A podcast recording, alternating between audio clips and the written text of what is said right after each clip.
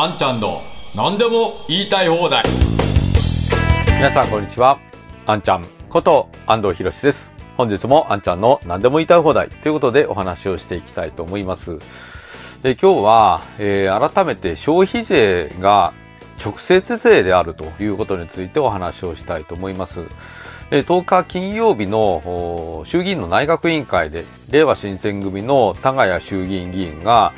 この消費税が直接税なのか間接税なのかということについて財務省の政務官にえー、確認をしておりました。まあ、財務省の政務官は、もう官僚の言われたものをそのまま丸読みしているので、えー、まあ、政務官に聞いても、事務方に聞いてもあんまり、どっちでもいい、いいかなっていう感じなんですけれども、まあ、財務省の答弁はですね、えー、消費税は預かり金的性格を持つ税であって、預かり税ではありませんという答弁をしています。まあ、つまり、まあ、これは前から言われていることですけれども、まあ、すでに確定している判決でも、このように財務省、まあ、旧大蔵省が主張していて、で消費税というのは消費税はもちろんお客様からもらうもんですけれどもそれは価格の一部に過ぎないと言ってるわけですね預かり金ではないんだっていうのがもともとの大蔵省の主張であるわけですまあ、大蔵省、旧大蔵省ですね。まあ、今財務省になっていますけれども、が、あ自分でこれは預かり金ではないんだということを裁判で主張してるんですね。で、それがそのまま、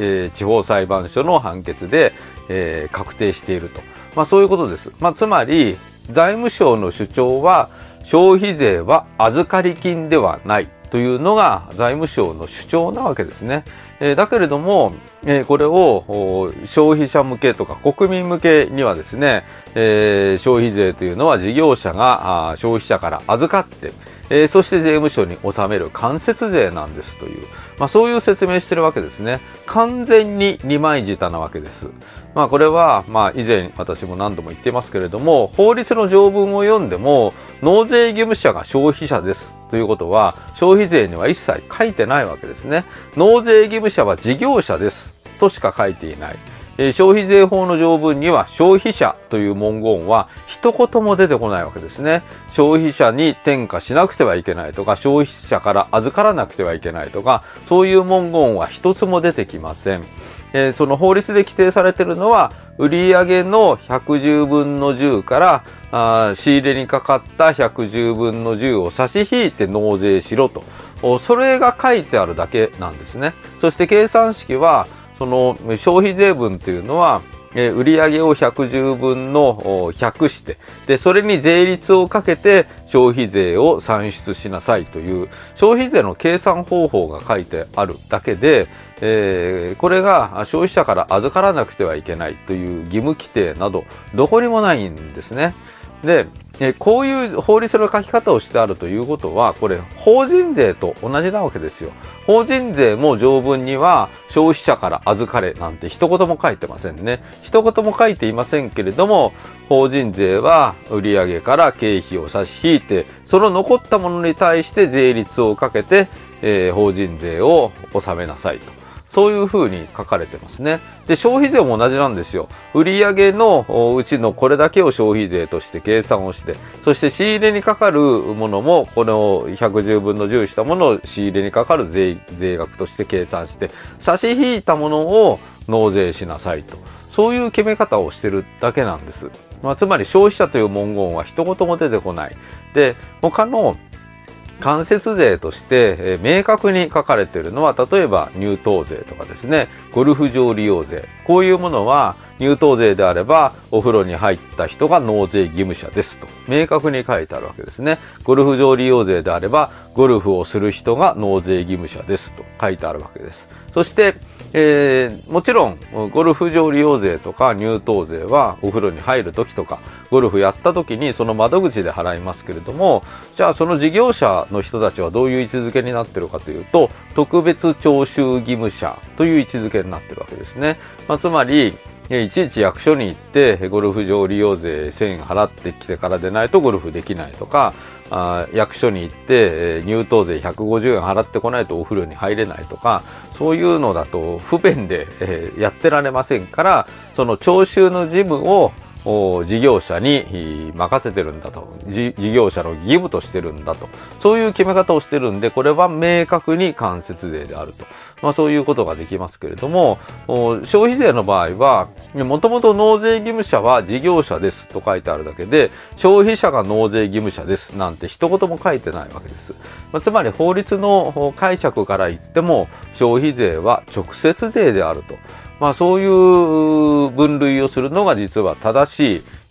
税法の解釈であろうと思います。それともう一つ、今消費税が間接税であると、預かり金であると、まあ、そういうふうに誤解される大きな、大きな原因はですね、経理処理が、税抜き処理が主流になってるってことなんですね。まあ、これで、え経理担当者とか経理実務をやったことがある人とかあそういう人があ売上を本体と消費税に分けてで本体だけ売上で計上して、えー、110分の10の部分はあ預かり消費税というふうに分類して経理するもんですからいかにも預かり金であるというように経理処理も見えてしまうんですね。この経理処理に税抜き処理を入れたということが、この消費税を預かり金であると勘違いさせる本当に大きな要素を占めているなと思いますけれども、私も、えー、会社の上場企業の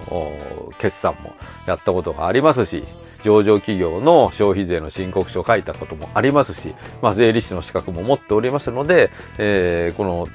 実際にその経理処理っていうのはどう行われているかっていうのはもう嫌というほど知っていますけれども、まあ、そういう経理処理をやっているから専門家と言われる人ほど消費税は預かり金であると信じ込んでしまってる人が本当に多いんですよね。でも条文読んでみてくださいと。一言も消費者なんて言葉は出てきません。転嫁をしなさいっていう言葉は一言も出てこなきませんね。そして消費税分を、えー、乗っけるか乗っけないか。まあ、つまり価格を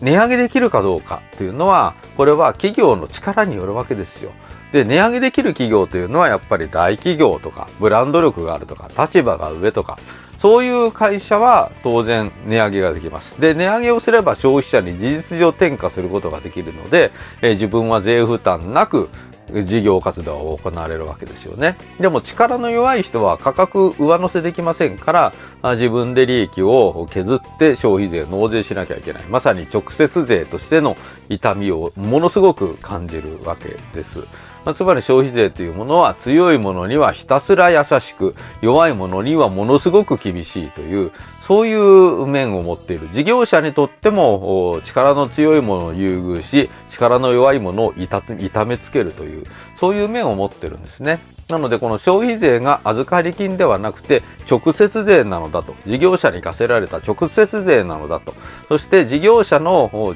力量によって売上に売値に転嫁できる人はあ消費者に転嫁をさせて自分は損を被らずに納税ができるし、これが価格競争とか力関係で売り上げに乗っけられない事業者は自分の利益を削って納税しなきゃいけない。そういう現象が起きているんだ。まあ、これが消費税の正しい考え方ですし、まず預かり金ではなくて直接税なのだと。こういう理解を広めていただきたいと改めて思っているところでございます。はい。ということで、本日もご覧くださいましてありがとうございました。ぜひ皆さん、チャンネル登録と高評価、そして通知設定もよろしくお願いいたします。それでは、あんちゃんの何でも言いたい放題、また次回お会いいたしましょう。ありがとうございました。